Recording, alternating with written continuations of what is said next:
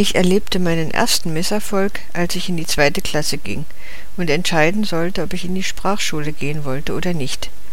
Ich wusste es nicht, ich war jung, aber meine Eltern wollten, dass ich dort studiere.